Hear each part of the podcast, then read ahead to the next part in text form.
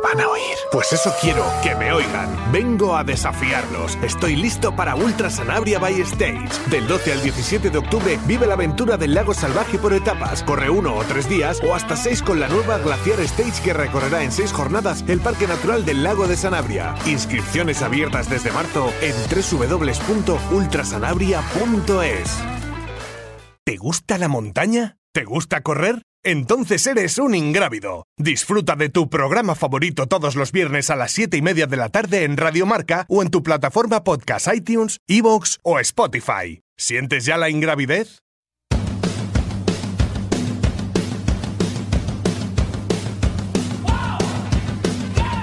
Ingrávidos con Juanjo López.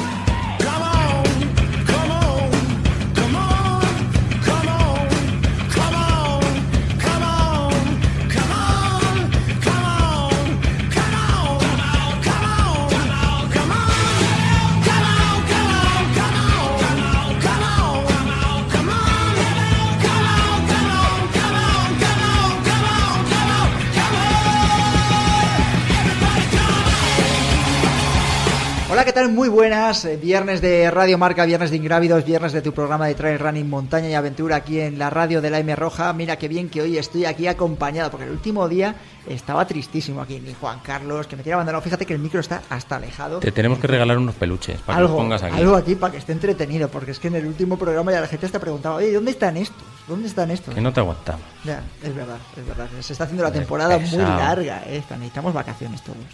Sí, la verdad es que, bueno, yo te decía antes de que empezásemos a grabar que estoy con el cuerpo como si fuesen vacaciones sin tenerlas. Pero Igual- porque eres como Willy Fogg. Ya sí, o el tío Matt de los Fraggle. Bueno, pues no está Gonzalo aquí al otro lado de la pecera, que saludamos a nuestra nueva técnico, a, a Sara, que está hoy a la- al otro lado de- del micrófono. Y Gonzalo lo decía, dice, tengo unas ganas de coger vacaciones porque solo de ver a Diego, que está todo el día por ahí, que si, Santiago, que si Camino de Santiago, que si Canarias. En el Canaria ya tendrás casa o algo, ¿no? Código Mm, postal. Yo tengo que pasarme allí a, no sé, un, sí, un segundo domicilio o algo. Yo tengo que hablar con los compañeros de Tengo que Radio ir dentro de y- 15 días. Sí, otra vez. Otra vez. Bueno, bueno. Pues además ahora vas en temporada alta ya. Bueno, sí, ya. Pero voy a, voy a currar. Es que, cualquier, claro, luego pensamos que Diego se pasa el día tocándose las narices y no, no, voy a currar No, como no, un bendito. es verdad que lo que curras, pasa es que mola. sí, sí, sí. Mola lo que curro. Mola lo que curras y además es que la gente, es- bueno, la gente, me incluyo, nos entretenemos mucho con lo que haces.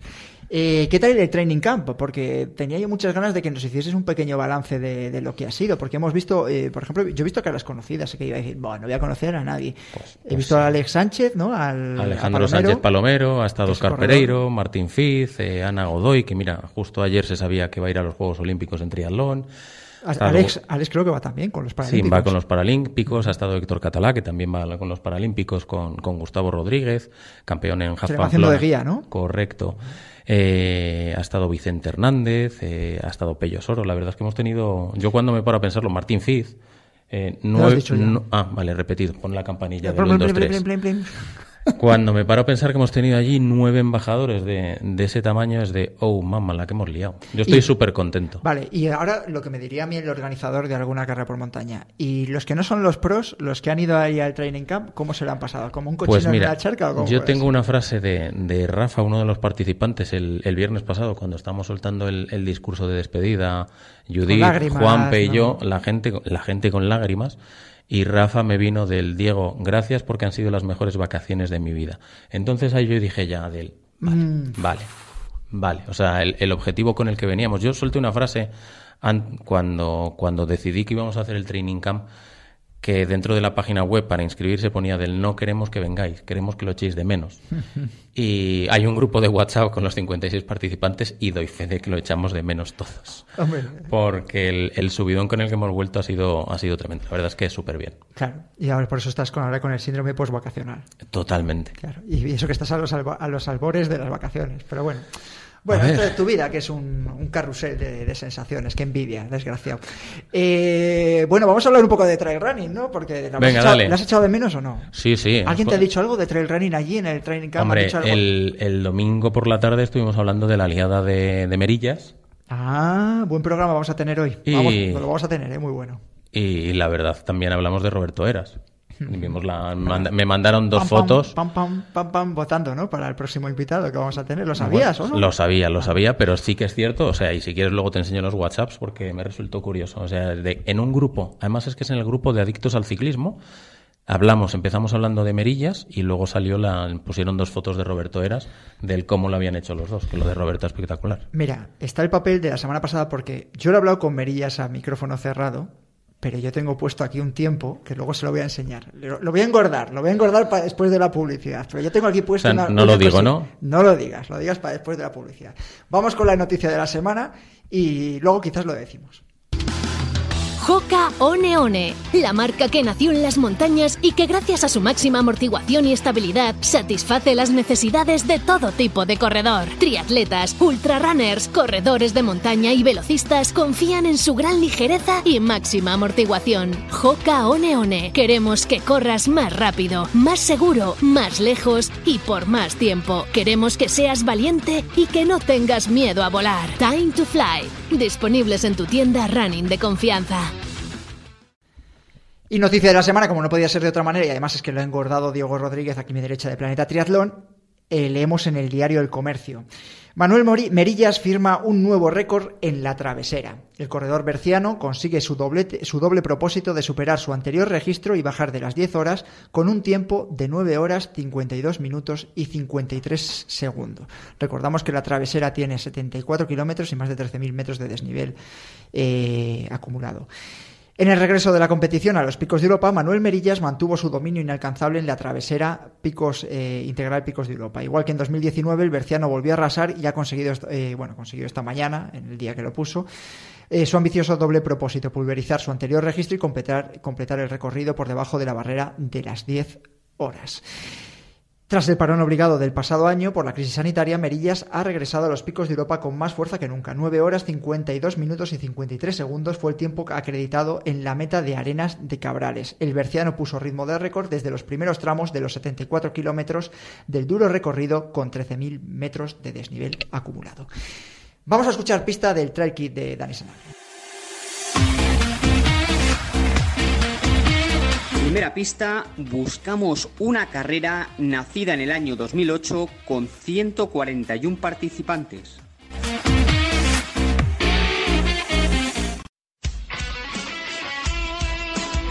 Radio Marca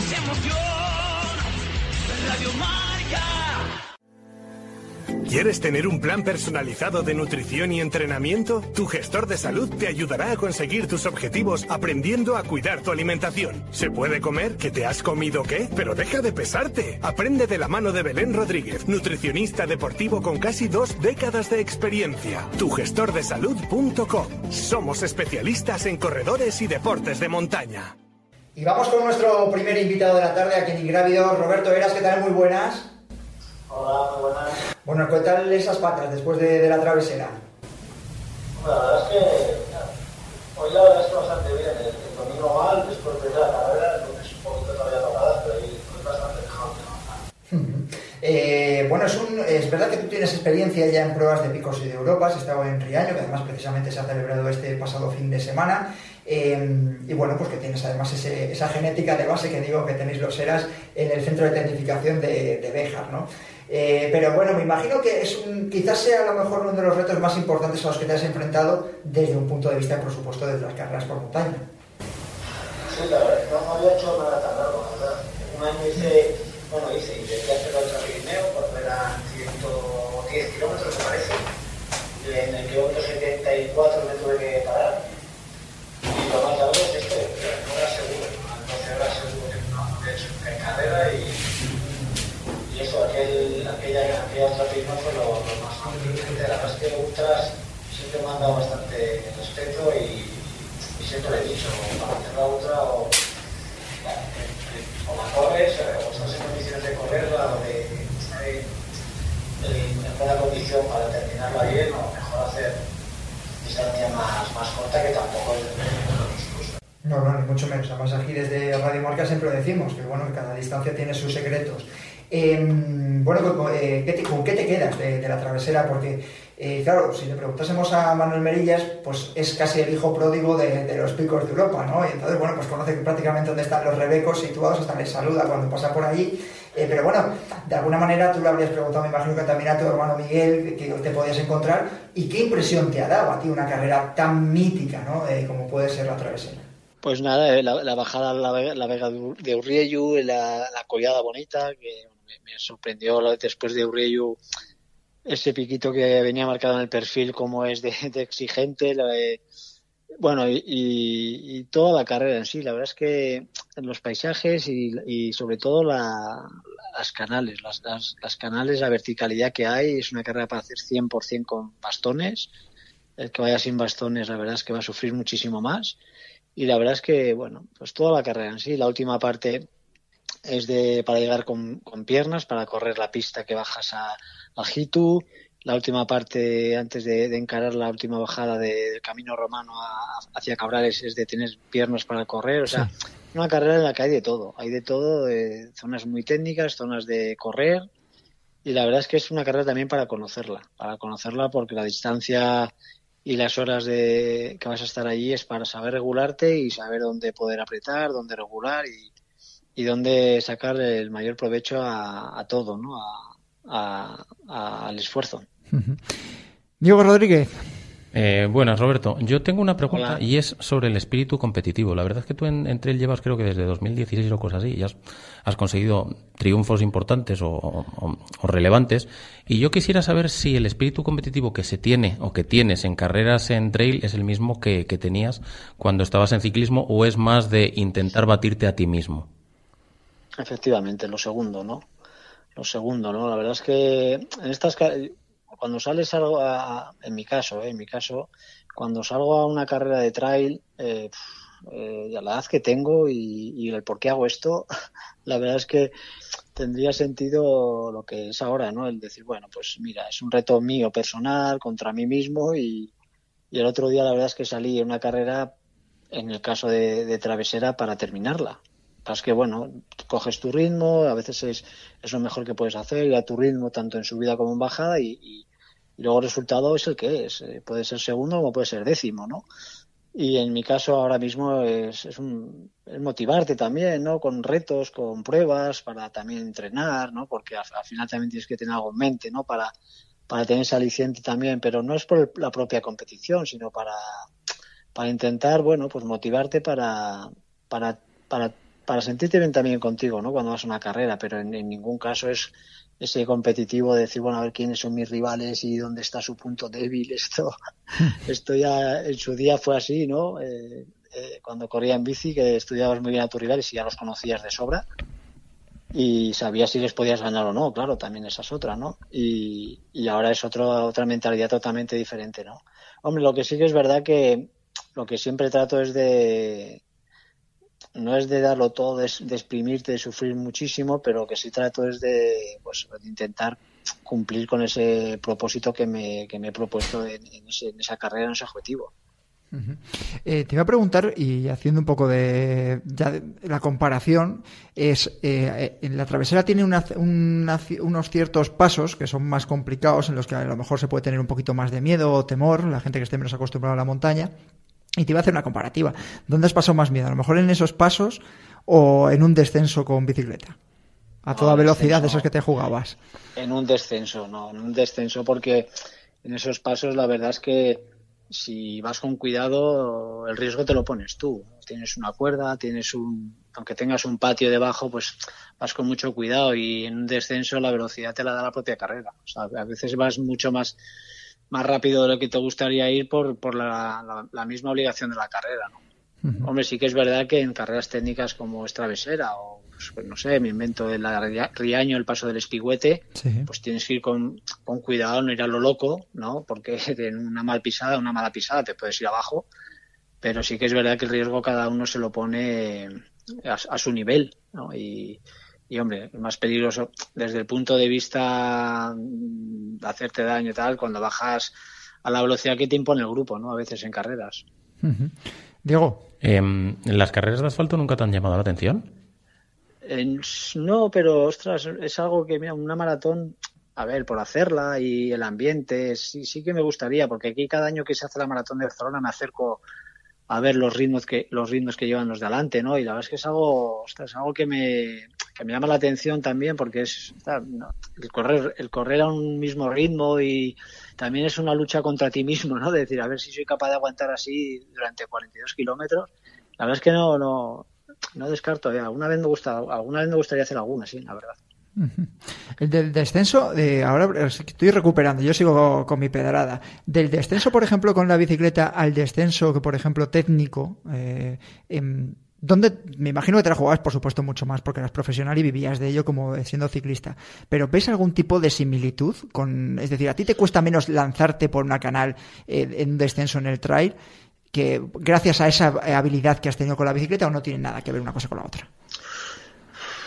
No lo sabría, no sabría decirte. Es que también, eh, claro, es que yo, es decir, la gente tiene, dice, decimos que las carreras por montaña se ganan bajando. Y es, que además ah. estaba, escuchando ya un par de amigos que decían, esto, el que mejor baja es el que se lleva normalmente las carreras. Mm.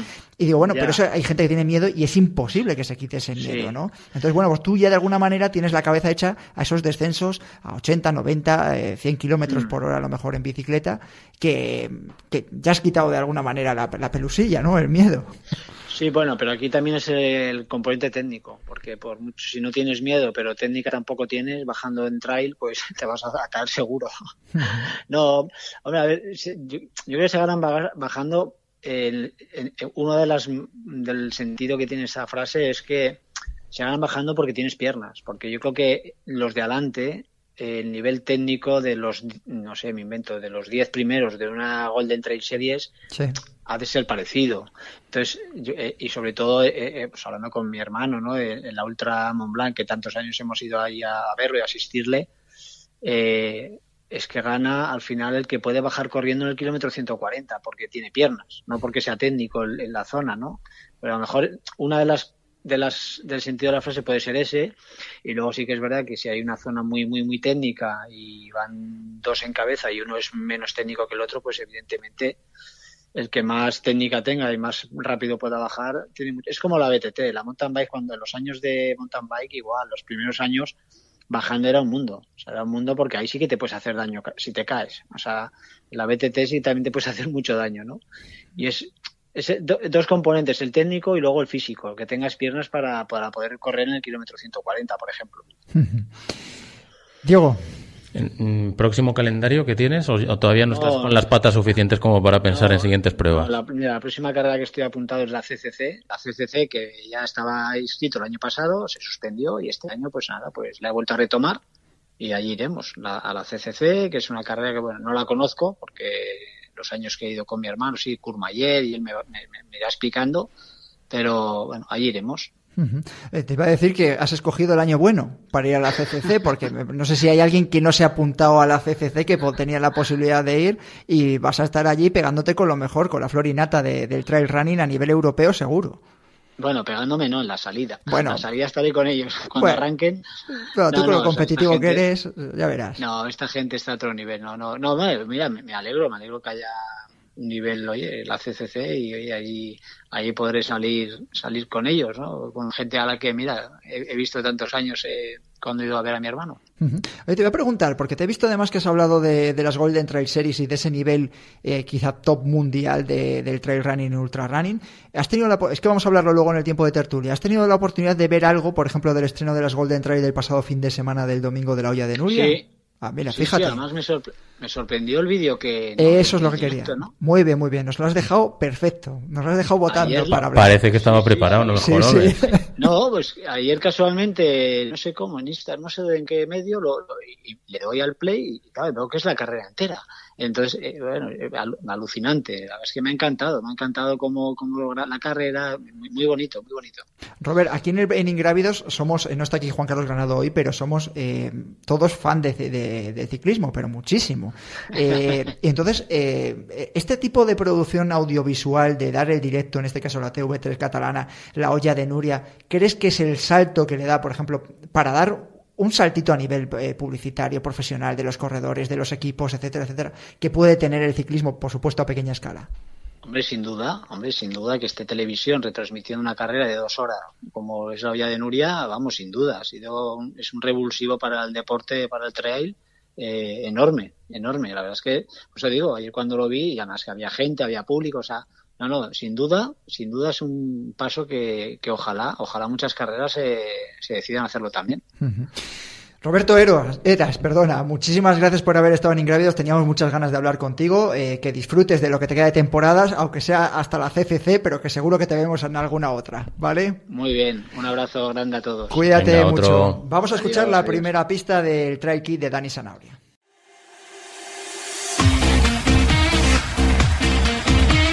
Segunda pista, esta prueba de Ultra Trail cruza una famosa isla de punta a punta a través de sus cumbres.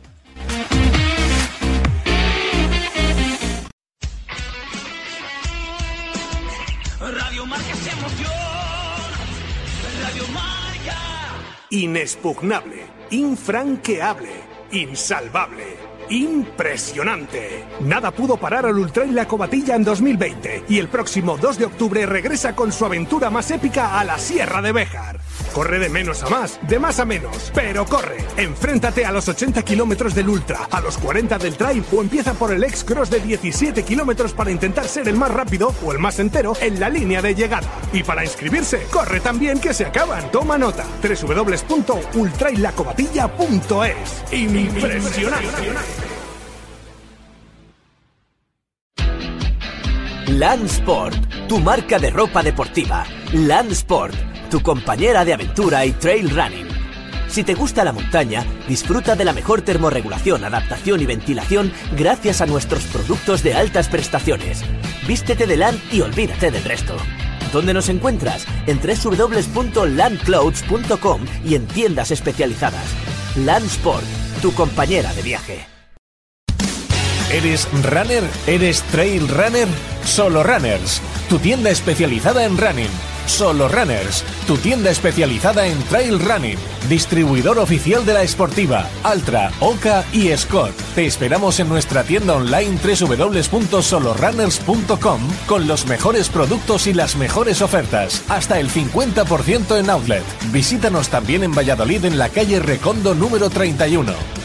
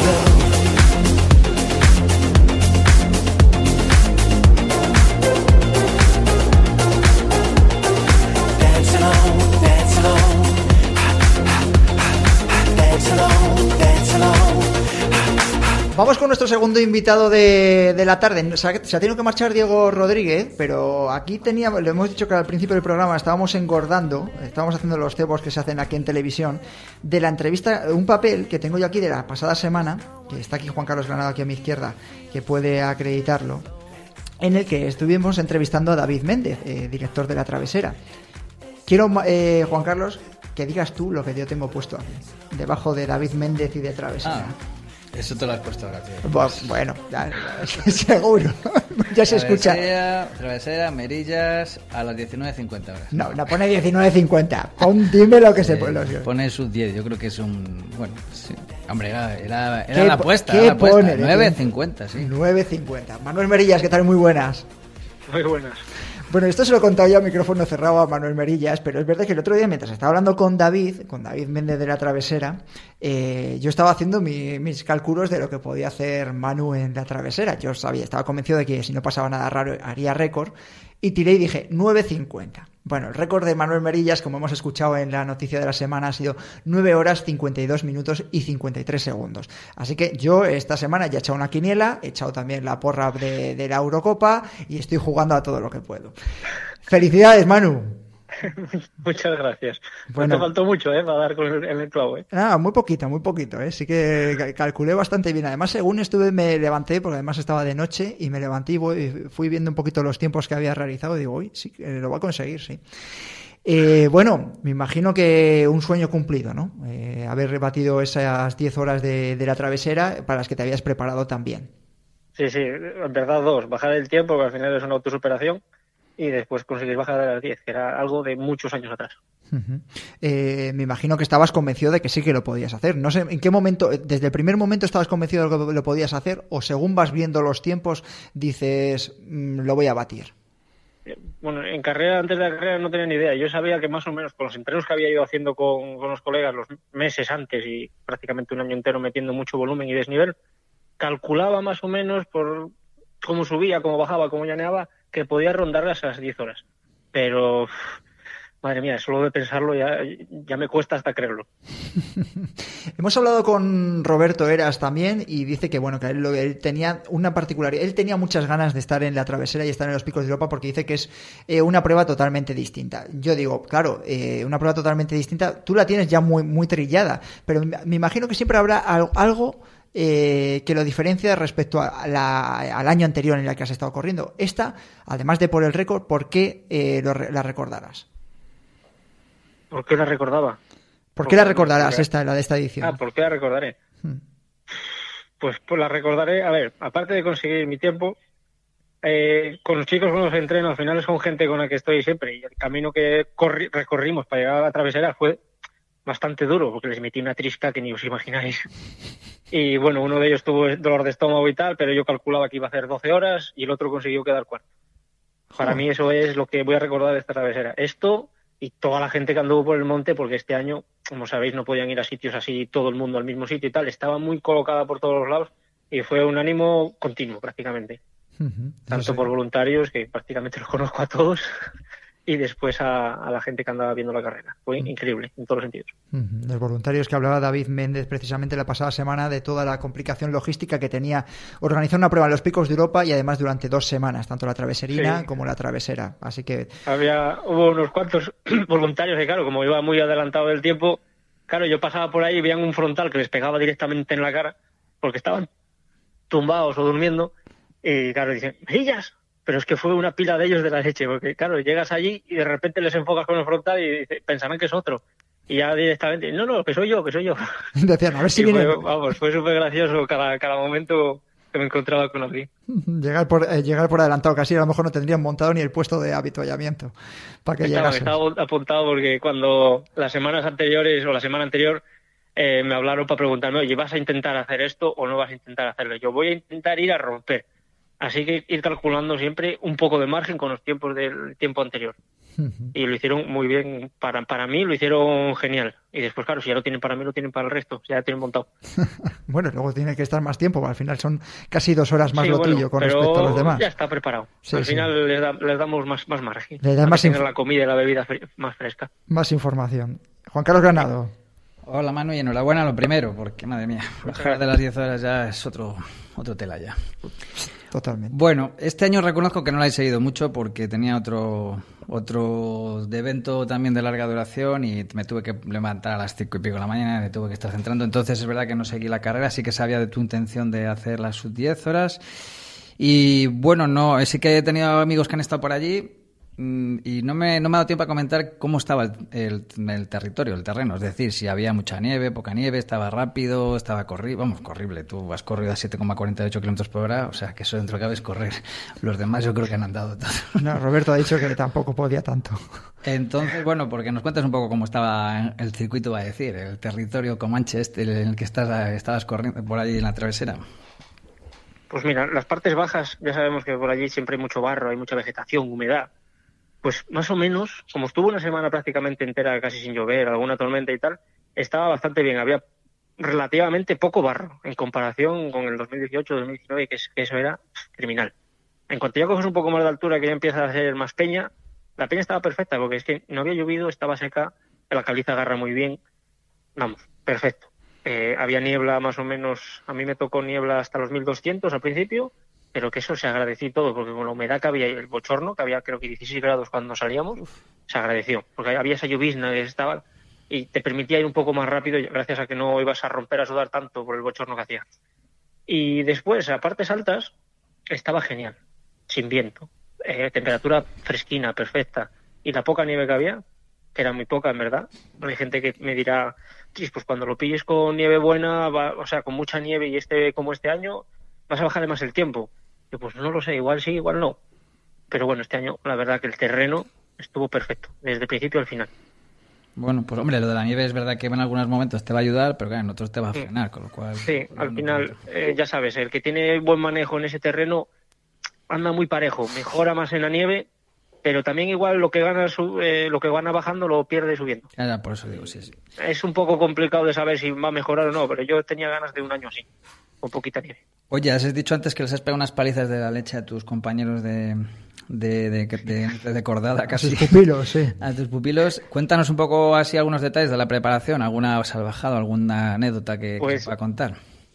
Eh, les mandé muchísimo volumen, sobre todo en terrenos difíciles. Vamos, estábamos cada dos por tres en picos, en Amuesa, entrenando los, los tres o... Bueno, nos metimos muchísimo. Pero básicamente, eh, lo global, a lo que yo les, les digo, si queréis preparar una travesera, tenéis que hacer como mínimo o intentar acercaros a los 200.000 positivos desde el 1 de enero hasta el día de la carrera. Entonces ahí garantizas que te pueda salir bien, que te puede pasar cualquier cosa, pero el volumen lo tienes que tener. Y después, eh, una vez cada dos semanas, o, mejor dicho, una vez a la semana, un día de 3.000, pero una vez cada dos semanas hay que intentar llegar a los 4.000 o 5.000 positivos. Y el último entreno que les metí tres semanas antes fueron casi, yo hice 6.500, eh, Arturo, por ejemplo, hizo 5.500 y Sergio hizo, me parece, casi 5.500, 6.000. Y con eso, claro, les das esa confianza, pero tienen que poder asimilar todo ese entreno. Que claro, de toda la gente que entreno, solo son ellos dos los que les, los que les veo con la capacidad suficiente para poder recuperar de esos pedazos de entrenos. La demás gente tengo que pausárselo un poquito más, pero sí que entreno mucho para atravesar, porque es la única manera de poder garantizar llegar a meta. Estamos hablando que con esos desniveles que se tiraban en el monte, más de 10 horas mínimo, claro. Mm, en su, aquel día tenía pensado hacerlo en menos de 10 horas, pero nos metimos por una canal que eso metía miedo. Eh, tuve que hacer de guía, vamos, de guía bajando de uno en uno, subiendo, bajando. Y porque había una, o sea, no lo conoceréis, es una canal que se llama Saigo, ahí perdimos hora y media, pero si no, sí que me hubiera más o menos dado para hacerlo en menos de 10 horas ese desnivel. Pero claro, en 40 kilómetros. son 34 menos que, que la travesera. Sí, sí, sí, Oye, ahora la transición para el Mundial de, de la BUF, ¿cómo lo vas a hacer? Comiendo y bebiendo mucho, descansando lo que me pida el cuerpo, porque al final hay que escucharle.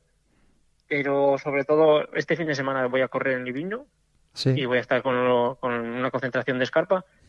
Y después sí, voy a intentar bajar la cantidad de horas de entreno, pero meter un poco más de calidad. Porque al final el volumen lo tengo, la calidad también, porque no he parado de meter calidad, pero siempre series muy largas.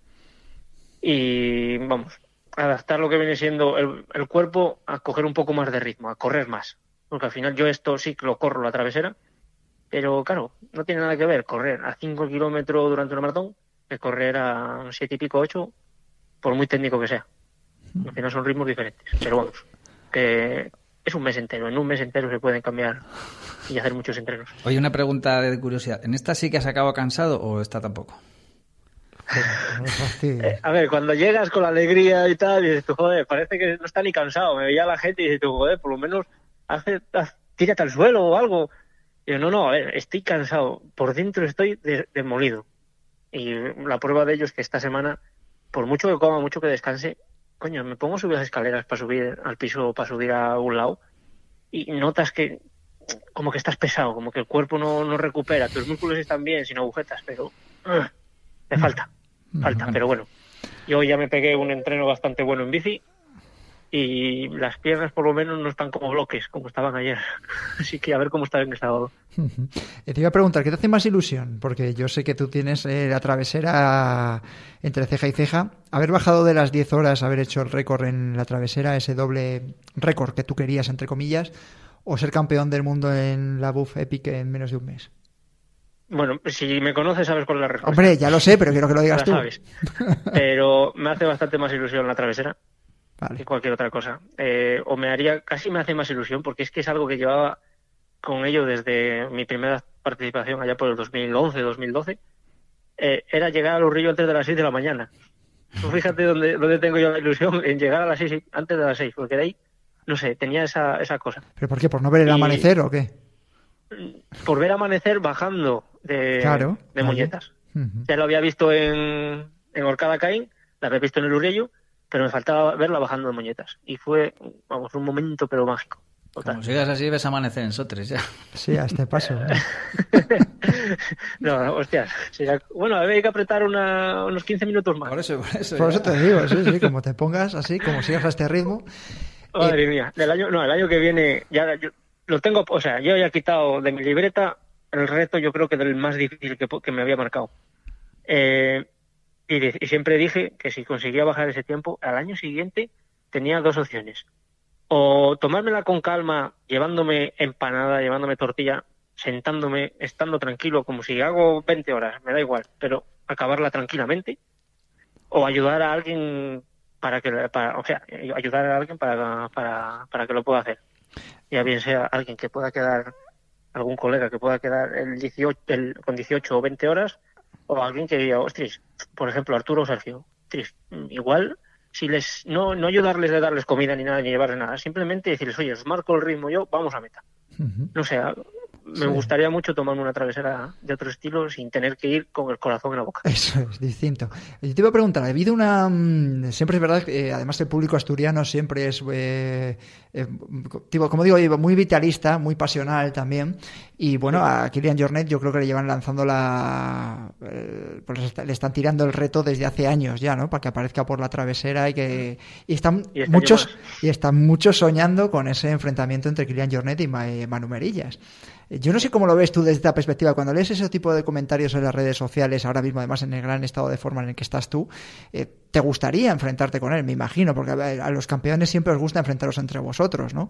Entonces, no sé si tú tienes ah, de alguna manera eh, buscar alguna prueba en la que vaya a ir Kilian Jornet o saber o algo, o de alguna manera ah, si has hablado con él, has contactado con él, o te, te ha dado algo de la enhorabuena, no sé, algo de decir, me gustaría enfrentarme a él, ¿no? En alguna prueba.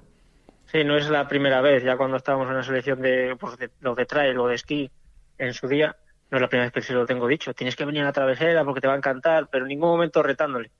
Eh, después de la cuarentena sí que hubo, hablando con él y tal, le dije, oye, pues tienes que venir, hombre, hacemos un tú a tú y tal, pero siempre, pues así como de colegueo. Pero sería algo, si viniera él, no que viniera estando a medio gas, no, no, prepárate que el año que viene vamos a, eh, hacer la travesera los dos, yo me preparo a muerte, tú estate lo más en forma que puedas, eh, vente por el verano que te enseño el recorrido para que no tenga ninguna duda de dónde están las fuentes ni nada y darle. O sea, eso sería... Mira, para mí sería como decir, ostras, a mí, bueno, a mí mi padre siempre me decía, si quieres ganar, gana los mejores, ¿no? Eh, ahora me está costando encontrarlos en mi terreno, pero voy, yo siempre, siempre acabo yendo a- al terreno de que haga falta por ir, antes o después. Por eso siempre os digo que tengas paciencia, que yo voy a acabar yendo. Pero sería, vamos, sería increíble que vinieran a, al terreno que yo más conozco, más, más mejor me defiendo, pues a intentar dar un espectáculo, porque al final damos un espectáculo de la leche. Perfecto, mano. Bueno, cuídate mucho. ¿Quieres preguntar algo más, Juan Carlos? o? No, no, ha sido muy explícito. Ha sido, sí, sí, da gusto. Yo estaba escuchando como los que como están escuchando el resto de los oyentes y la gente que nos está viendo a través de YouTube, con la boca abierta, que teníamos muchas ganas de hablar con Manu Merillas. Manu, cuídate mucho. No te, no te he puesto nada de tiempo de liviño ni nada. La próxima vez que vayas a hacer una prueba me dices y calculo tu, Vale. tu tiempo. A ver si jugamos a la quiniela, si quieres lo dos ahora ya puesto, ¿vale? puesto. Ahora ya puesto, sí, claro. bueno, Ahora ya cuídate. pa- te lo he pasado. Ah, para la Bob Epic pongo yo aquí un tiempo también. Lo dejo aquí puesto y además lo, se lo enseño a cámara. Cuídate mucho, Manu. Vale, que, te- vale. que vaya muy bien la temporada, ¿vale? Cuídate. Igual, igualmente, un abrazo para todos. Un abrazo para Cuídate. todos. Escuchamos Chao. pista de, del Try Kid. Tercera pista. Su altitud máxima se ubica a los 1800 metros para alcanzar un pico rematado con un tramo de escaleras.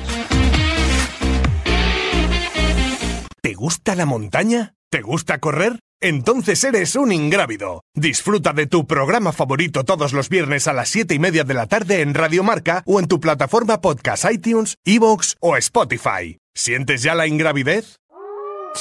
Te van a oír. Pues eso quiero, que me oigan. Vengo a desafiarlos. Estoy listo para Ultra Sanabria by Stage. Del 12 al 17 de octubre vive la aventura del lago salvaje por etapas. Corre uno o tres días o hasta seis con la nueva Glaciar Stage que recorrerá en seis jornadas el Parque Natural del Lago de Sanabria. Inscripciones abiertas desde marzo en www.ultrasanabria.es. Sois alpinistas experimentados, si no, no estaríais aquí. Pero el Everest es el lugar más peligroso de la Tierra. ¿Te gusta la montaña? ¿Te gusta correr? Un día aparece un chaval y te quita el récord, así de fácil. Pero una medalla de oro es tuya. ¿Eres un fan de la aventura? Entonces eres un ingrávido. Disfruta de tu programa de montaña, aventura y trail running en Radio Marca. Escúchalo cuando y como quieras en el podcast o en la aplicación móvil de la radio del deporte. Todos los fines de semana, un nuevo capítulo de Ingrávidos. Siente la aventura. Y entonces, pues si puedes hacer una cosa corriendo y no andando, ¿por qué ir andando, no?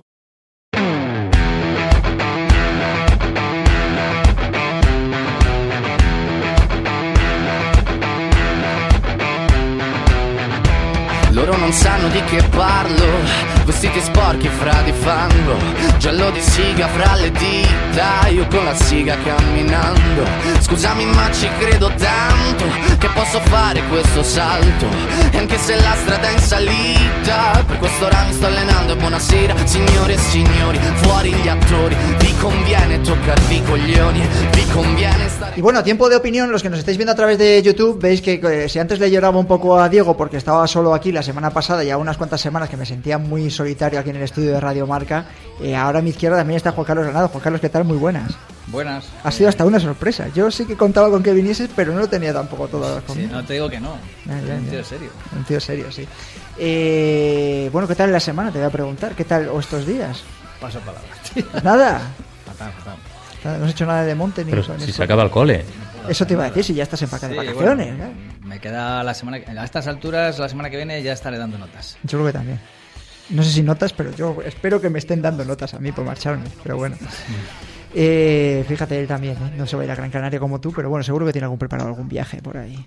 ¿O no? Bueno, a bote pronto una concentración en Jaca y Sí que tenéis. alguna más por ahí en julio. Pero bueno. Bueno, bueno. Eh, vamos a saludar a ver si... Eh, Biel Rafols, ¿qué tal? Muy buenas. Hola, muy buenas. Bueno, tú no estás de vacaciones aún o estás currando, ¿no? Eh, sí, sí, la verdad que estamos en tres semanas ya con muchas competiciones y, y por suerte es una buena noticia, pero, pero sí que hay bastante trabajo. Bueno, sí que se está notando, ¿no? Vosotros también lo estáis notando desde Salomón y demás, que tenéis un montonazo ya de curro, ¿no? Que se está reactivando, ¿eh? Porque aquí lo hemos dicho durante muchas semanas, que llevamos prácticamente un mes, que ha habido ahí una línea, no se me acuerdo qué fin de semana era, que ya había empezado a haber competiciones por toda la península. Sí, sí, pues eh, semana pasada Olla de Nuria, esta semana tenemos la Salomon Run, que es una carrera de 10 kilómetros de asfalto y, esto ya no para, diríamos hasta, hasta finales de año. Bueno, eh, además es que la ha dejado votando. La, hoy digo que está todo muy enlazadito del programa, porque le hemos preguntado, fíjate, de cosas de estas. Hemos tenido a Roberto Eras con, con nosotros como primer invitado hablando de la travesera. Y le hemos preguntado, oye, has estado hablando de, de- las Golden Trail Series, eh, ahora mismo uno de los circuitos mundiales más importantes. Es, que lo has estado viendo por televisión. Y dice, sí, lo he estado viendo por televisión, he estado viendo la producción de la OTV3 y nosotros aquí tenemos eh, la cosa de que, creemos que cuando llegue la televisión al trail running y a las carreras por montaña va a haber un, un salto cualitativo a nivel de, de clubes, a nivel de patrocinios, a nivel de profesionalización. Y por eso hoy te queríamos tener en el, en el estudio, porque eh, para que no conozca a Biel Rafols, y que habrá mucha gente que sí que le suene, es uno de los cámara runners, yo creo que el mejor cámara runner que existe ahora mismo, grabando en, en directo a los, a los corredores, eh, que, eso también requiere su destreza, ¿eh? Y eh, también estás metido dentro, has estado metido dentro de lo que ha sido la producción de La Olla de Nuria, el estreno de las Golden Trail Series, que se ha podido ver por televisión, en este caso por la TV3 catalana. Sí, sí, pues así es. igual que en 2019, desde, desde TV3 se ha puesto muy fuerte para, para ese deporte que es tan espectacular y, y que de momento los derechos de imágenes pues no cuestan nada y, y al final como es un deporte en auge y que tiene bastante demanda, pues esto es una política de la casa que ha decidido invertir y este año pues hemos tenido la olla de Nuria y estará también la, la Buff Epic Trail y la, y la Salomon Marathon Pirineo. Que estamos hablando de tres pruebas muy importantes. Además, precisamente la Book Epic Trail, que va a ser eh, mundial, que acaba de dar la selección española también el número de, de convocados y los nombres de los convocados. Y lo hablábamos, Diego, ¿no? De que el tema de la televisión, yo no sé en el mundo del triatlón, pero bueno, es un salto cualitativo fundamental. Yo creo que ya ha salido el, el tema bastantes veces y, y creo que es importantísimo. En triatlón, yo creo que ya os comenté en su momento que lo que se estaban buscando eran formatos en torno a hora y media, dos horas, que yo creo que la, la olla de Nuria es lo que duró el otro día aproximadamente, Sí. Sí, ¿no? que, Eh, que lo hacen muy atractivo, eh, comparando y salvando muchísimo las distancias, lo que puede durar un partido de fútbol. Sí, exacto. La Stian estuvo 2.04 y la primera chica, la Maude, 2.21. Y yo creo que, que sí, que realmente ahora podríamos decir que los atletas de ultradistancia eh, tienen mejores condiciones económicas a la hora de con las marcas y negociar contratos, pero yo creo que si, si la tele va empezando a retransmitir carreras, obviamente van a ser carreras cortas y supongo que los atletas de corta distancia pues ganarán un poco de valor. Y es verdad que, que distancia maratón sería un poco más de esta de estas horas, de estas dos horas y media, dos horas que comenta Diego, pero también hay la opción de engancharte, como es el ciclismo, cuando, cuando llevan, por ejemplo, dos horas de, carre- de carrera y quedan dos. Y también la corta distancia, a diferencia de la ultra, que por ejemplo, pues Pau Capell se sale del kilómetro 3 y va primero y ya no hay cambios, pues en ese tipo de carreras más cortas sí que hay más adelantamientos, pasan más cosas y son mucho más espectaculares y, y- y emocionantes. Bueno, es que puede dar, se puede darse el caso, Juan Carlos, ¿no? De que corran para la televisión también, ¿no? Los corredores. Bueno, yo creo que en carrera hay menos maniobrabilidad para poder hacer el trabajo de Bueno, equipo. pero yo- hay, por ahí historias. Bueno, me imagino historias y que es realidad, ¿no? Que hay muchos ciclistas que saben también cuando conecta la televisión Hombre, o atletas. que bueno, dicen, fíjate, a raíz de esto que está diciendo, que yo estoy tragando ahora mucho ciclismo, ya cada vez enganchan antes, ya no son la ult- los últimos 40 kilómetros. Ahora te puedes tragar casi las etapas enteras y casi con el corte de cinta inicial. o la sea, culpa la tiene Contador y Fuente D. Bueno, no sé quién tiene la culpa, pero lo que está claro es que nos lo tragamos como benditos. Y estamos ahí dos, tres, cuatro horas enganchados a la tele. Y en el trail, pues bueno, pues lo que hemos hablado otras veces, el tema de la, de la espectacularidad de las imágenes y todo el entorno natural. Y un poco lo que está diciendo Biel, que a mí me parece que todavía mm, no tenemos la, la suficiente densidad de atletas como para que haya más competitividad. Y eso que el otro día el nivel fue altísimo. Una cura de humildad también para los españoles, que, tampoco somos tan buenos como a veces decimos. Y sobre todo, pues que haya un poquito más de, competitividad, es decir, que haya adelantamientos, eh, yo que sé, alguien que ceda la parte final, bueno, no sé, ya sí que hubo un poquito de, de dudas en la parte en la que empezó a tirar Stian, que parece que tenía un poquito más de punch que que en este caso Remy, pero joder, tenía toda la pinta de que la, de, la clasificación estaba como muy decidida a mitad de carrera ya. Sí, Fíjate, yo estoy haciendo ahora, según, ya sabéis que tampoco te preparamos demasiado, pero estoy pensando, según estoy hablando con vosotros os estoy escuchando. Y no te digo ya de las chicas, claro. Bueno, de las chicas. Eso también, tiene- que Jessica me ha puesto, por cierto, que estuvo para, cubrirlo para el grupo Desnivel, me ha puesto ahí un par de puntos sobre las IES con respecto a la retransmisión de las chicas, que es verdad que está empezando a... o sea, hay- hay una evidencia de que hay un desconocimiento con respecto a las chicas en el sector del trail running por la gran mayoría del público, pero eso es otra cosa que quería hablar después. Que estaba hablando que este tema de, de la televisión puede marcar a muchos atletas a la hora de escoger carreras donde ir. Es decir, yo soy un corredor ahora y a mí lo que me interesa es ir ya no solo donde a lo mejor puedo tener un fijo por ir a correr o donde pueda haber unos premios sugerentes, sino que a lo mejor hay una televisión puesta y yo preferiría ir, pues ha, ha dicho Biel que la Salomon Ultra Pirineo o que la Buque Peak Trail van a tener televisión De y a lo mejor a- me planteo ir porque hay televisión. de cara a argumentar ante tus patrocinadores la exposición pública. Si está claro que vas en cabeza en una prueba que tiene televisión y se están viendo tus logotipos, tú luego le vas a decir a la marca, oye, que es que has estado 25 minutos saliendo en, en primera plana. Máxime, que además es la pescadilla que para bien se muere de la cola. Si hay televisión, puede que haya más ingresos por parte del organizador, puede que haya más entrega de premios. Es perfecto. Es, escu- eh, Biel, te voy a preguntar, la explotación comercial a la hora de cuando vosotros lo hacéis la producción, yo te voy a preguntar ciertas cosas de estas técnicas, tú puedes cu- cuenta hasta donde tú puedas. Eh, pero sé que es muchos eh, nos están escuchando muchos organizadores y ahora mismo yo creo que lo que más piden los organizadores es de poder dar su prueba en directo y más con lo que ha pasado con la pandemia, ¿no? Que a lo mejor no puede haber eh, público todavía viendo las pruebas. Eh, hay una explotación comercial en el momento que llega la, televisión, ahora mismo en el mundo del trail. Es decir, la ya de Nuria ha podido meter sus anuncios, su publicidad, las Golden Trail, etcétera, etcétera. En este caso es, eh, digamos, TV3 tiene el, control sobre esto porque ellos ponen la producción, entonces si tú querías anunciarte en TV3 tenías que negociarlas con las... bueno, tienes que hacer la negociación con, Directamente con, TV3. Sí. Eh, vosotros, por ejemplo, que vosotros eh, también habéis llevado un poco a nivel personal el tema de tenéis vuestra también vuestra propia empresa, no me hable, no sé muy bien con el conglomerado cómo funciona, eh, pues sí que le ofrecéis también la producción audiovisual en directo a determinadas pruebas, ¿no? Eh, no, no, no. O sea, yo he estado ayudando, eh, pero al final, ah, por ejemplo, la, gente de evasión, por ejemplo, eso, eso, me, eso sí, pues ellos están en, estuvieron en, en Transgran Canaria, ahora estarán en, en la Andorra 100 y en UTMB Valdarán y ellos sí que tienen una empresa y entonces ellos pues eh, pues nuevamente me dicen a mí para, para ayudarles a filmar pero son, son ellos y obviamente yo que he estado en bastantes pues les doy mis puntos de vista les aconsejo como creo que debería ser, pero son, pero son ellos. ¿Cómo ves el tema de, la televisión tú? Es decir, ahora mismo estás siendo pionera, eh, todo lo que estáis haciendo ahora mismo en Cataluña con la TV3, la apuesta de la TV3, ¿cómo lo ves? Es decir, desde dentro, porque dijiste, eh, dices que en 2019 fue la primera, la olla de Nuria se dio, este año ya hay tres carreras.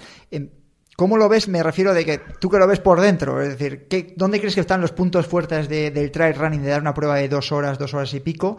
¿Y cuáles son los puntos, eh, los, puntos débiles de cara a un espectador que tiene que seguir la prueba eh, con cierto interés? Sí, pues eh, los de TV3 están realmente muy contentos, tanto del año pasado como este, porque el, el share creo que está en torno al 12-13% que por ser un domingo por la mañana y, TV3 pues es mucho mejor de lo que se esperaba. O sea, de lo que hay habitualmente los domingos. Y, entonces, si, si, las cifras acompañan, pues yo creo que sí que es, eh, se va a seguir mejorando. Ah, un tema importante que fa, yo que era mejorable, pues era el tema del crono, que, que no falló el crono, hay que decirlo, y entonces ellos no teníamos forma de sobreimpresionar los resultados en, en, o sea, en directo. Y eso sí que fue un, un pequeño hándicap que, que hay que seguir mejorando para, para que tener un plan B en caso de que el, el crono en directo falle y, después el, otro tema que, te ha apuntado Jessica creo sobre, sobre el tema de las chicas que si quieres entramos más tarde. Mm, no sé lo del tema de las chicas lo, abro el melón ya.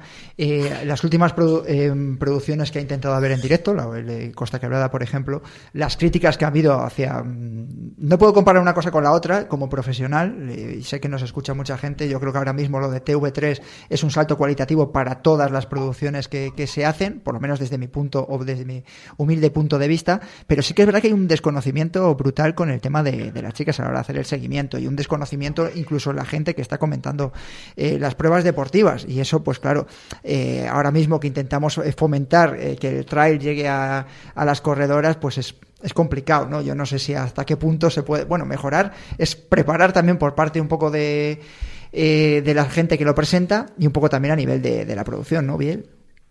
Sí, exacto. Eh, yo creo que estaba muy bien preparado, pero claro, si te faltaban los resultados en directo, pues quedabas un, un poco cojo. Y sí, que es verdad que al tener un solo helicóptero, obviamente, bueno, no, obviamente no, se, sino obviamente se centraron más en los chicos.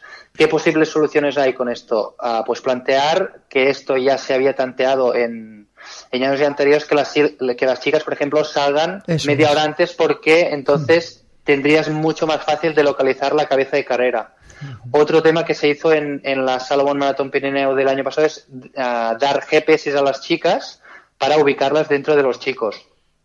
También en, en esa edición, pues uh, si os fijasteis, los atletas llevaban dorsal delante y detrás para que fuera más fácil identificar desde el helicóptero, así como las chicas tenían eh, dorsal rosa eh, para también visualmente poderlo poderlo identificar mejor, pero bueno, se ha visto que no es suficiente y hay que seguir trabajando. Yo creo que lo, de las dos salidas es una opción y también otra opción que creo que es factible es, poder, en vez de helicóptero, a lo mejor perderías un poco de espectacularidad, pero si se hicieran con varios drones en las montañas, pues como se van separando, un dron eh, el que está más atrás está con las chicas, cuando el de delante está con los chicos y también sería más fácil de compaginar las imágenes.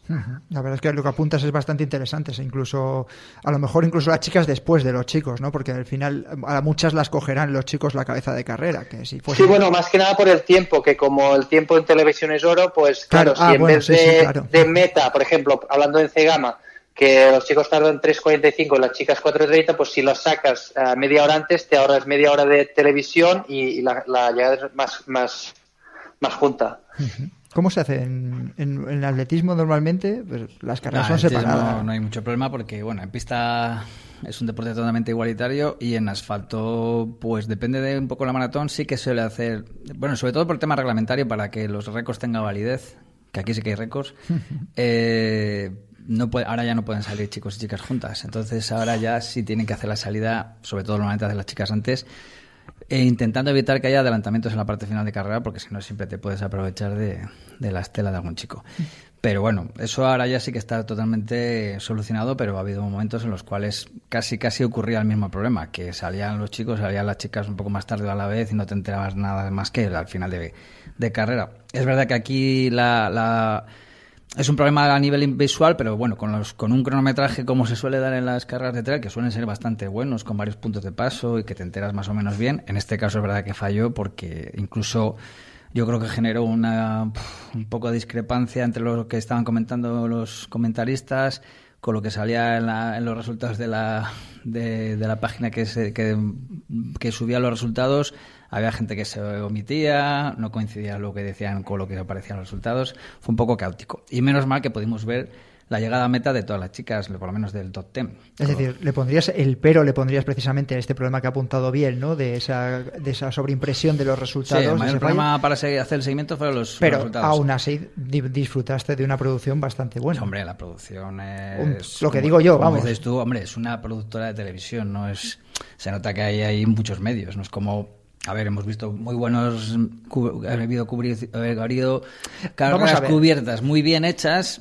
No es el caso de Costa Quebrada. Vamos a hablar, vamos a hablar, vamos a hablar, vamos a hablar claro. Es decir, hay muchas veces que en las carreras de trail running, eh, ahora mismo todo el mundo quiere tener su pequeño directo y hacerlo a través de redes sociales, con el live, etcétera, etcétera. Muchas veces los que nos ha tocado hacer algún tipo de directo, cubrimos con lo que sabemos de la carrera o la prueba, todas, e intentamos cubrir toda esa carencia de imágenes que nos llevamos. Yo, claro, yo cuando eh, me acuerdo de Reventón, tener esa cantidad de imágenes eh, para poder hablar con otros dos compañeros es un plus. A la gente en casa al final le entretiene. Pero es que viendo estas producciones, yo hoy llamo a Biel porque me da envidia, porque digo, qué maravilla tener todas estas imágenes a todos este tipo de corredores que prácticamente puedes conocer eh, a un 80, un 90% y puedes comentar cosas de cada uno, ¿no? De- Yo me ponía en su piel, dos, tres, cuatro horas de carrera, creo que sería fácil de que al, al espectador, a la persona que nos está escuchando, que nos está viendo, le podría interesar, ¿no? Eh, de Sí, alguna sí, no, manera, un producto yo le veía a veces, de veces corriendo de- con los con los corredores llegando a meta. A mí me gusta ver a Biel, sí, sí. también. Bueno, a mí hay, un- hay dos cosas. Una, me gustaría que se vieran las imágenes en directo de las que él está en ese momento Ya, emitiendo, que ya, sería ya. la bomba. Pero bueno. Biel, ¿cómo- ¿cómo puedes hacer eso? No, es que ah, el tema es que, por ejemplo, en, en esa carrera íbamos con una cámara que pesaba muchísimo, pesaba dos kilos y medio, Uf, porque es que pesa, el- sí, sí. era un estabilizador, una cámara, Sí. una batería grande y un radioenlace. Entonces, el día anterior estuvimos haciendo pruebas y necesitaba contacto visual con, con un punto en la montaña y eh, al final, ah, bueno, eh, hay muchas variables y, bueno, poco a poco yo creo que se irá reduciendo el peso y va, va a ser mm, posible seguir más rato porque pesarán menos las cámaras. Te vas a poner como Hulk cargando esas cámaras. ¿eh? Me tocó a mí una este fin de semana y dije, no, no, no voy a correr con ella porque primero te la voy a estazar y segundo me voy a caer yo. Em, Biel, te iba a preguntar y contesta hasta donde tú puedas porque yo es que no tengo ni idea, pero es una de las preguntas eh, del millón que pueden hacer eh, o que pueden estar haciéndose eh, los organizadores de pruebas, a lo mejor un poquito más pequeñas, que quieren tener un directo en su prueba de este tipo. ¿no? Hay comunidades que están preparadas porque tienen televisiones autonómicas también potentes, como puede ser Euskadi con la ETV o la televisión gallega, eh, Canarias, etcétera, etcétera. Eh, ¿Qué, qué puede costar una producción de estas? Mira, eh, precisamente yo eh, la, la Berga, la Berga Rasus Berga, Sí. que fue el campeonato de Cataluña de, de la Federación de Atletismo, eh, vino a través de una propuesta de, de una televisión comarcal, Televisión del Bergadá, y, y fueron, fueron ellos quienes nos pagaron la producción y en aquel caso creo que costó 8.000 euros. Parece, me Eh, parece y- fue precisamente con, con la gente de, de Evasión, pero yo creo que más, ah, más el, el coste, yo creo que es el, el saber cómo hacerlo, porque pues eso, pues eso es hacer una buena prospección, tener los medios, tener los drones en directo, saber dónde habrá cobertura, saber dónde no habrá, tener un buen eh, comentarista que te sepa ah, salvar la papeleta si no hay resultados, sabiendo, hablando de los corredores, ah, llevando un buen hilo argumental de la carrera, pues hablando de anécdotas eh, que pueden ser interesantes cuando no haya imágenes. Eh, yo creo que ahora mismo no es muy caro y sí que es muy necesario que las pruebas que quieran posicionarse como referentes pues puedan tener un, un streaming. Sin ninguna duda, sin ninguna duda. Yo quería abordar este tema y estaba aprovechando que llegase la olla de Nuria para poderlo sacar otra vez a la palestra, porque hay cosas que se cuentan eh, con micrófono, micrófono abierto y otras que se cuentan a micrófono cerrado. Y ahora mismo todo el sector del trail running, todos los organizadores o una inmensa mayoría quieren tener su streaming y quieren que se vea en televisión y después de lo que ha sucedido con la pandemia del coronavirus. Eh, Biel Rafols, muchísimas gracias por haber estado en Radio Marca, que es un placer siempre verte, más que escucharte, yo te voy a decir verte siempre corriendo con las cámaras porque le das un plus de calidad y llevas, eh, logras transmitir el trail running tal y como es, con esa velocidad que tiene, sobre todo en los descensos y en, la, y en las subidas, ¿eh? que a, a todos yo creo que nos lo haces eh, llegar cuando estamos al otro lado del teléfono o de la pantalla del ordenador, ¿vale? Gracias a vosotros. Cuídate mucho. Vamos a escuchar pista del Trail Kid. Última pista, esta carrera ha sido una de las fijas en los últimos años del Ultra Trail World Tour. 24, 24, 24. ¿Cuánto? 24 horas en la cobatilla. Compite por relevos en equipos de cuatro personas en la Sierra de Béjar, en la meca de los corredores de montaña en la península ibérica. Participa con tus amigos, tus amigas, los días 3 y 4 de julio en una carrera pionera en España. Más información e inscripciones en www.ultrailacobatilla.es. Ah, y recuerda, todas las comodidades para familiares y amigos gracias al Centro de Turismo Activo de la Sierra de Béjar, La Cobatilla. ¿Eres de asfalto o de montaña? ¿Disfrutas con la velocidad o la aventura? Solo Runners es tu sitio. Ven a conocernos. Distribuidor oficial de Joca, Altra o Salomon S-Lab en Valladolid. Visítanos en la calle Recondo 31 o desde cualquier punto del planeta en www.solorunners.com. Y si quieres correr con nosotros, apúntate a nuestro club. Disfruta de tu pasión en el mejor ambiente y con los mejores profesionales. Solo Runners, tu meta, nuestro trabajo. Radio Marca es emoción. Radio Marca.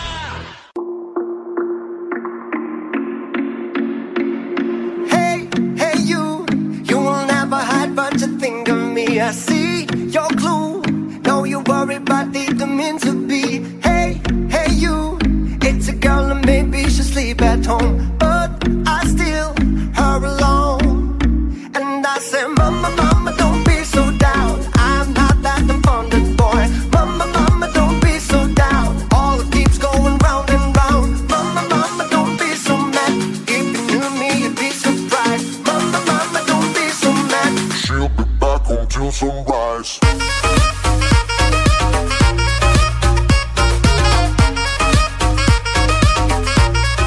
Estreba de la semana de, de Ingrávidos. ¿Qué tal, Jessica Trujillo? Muy buenas.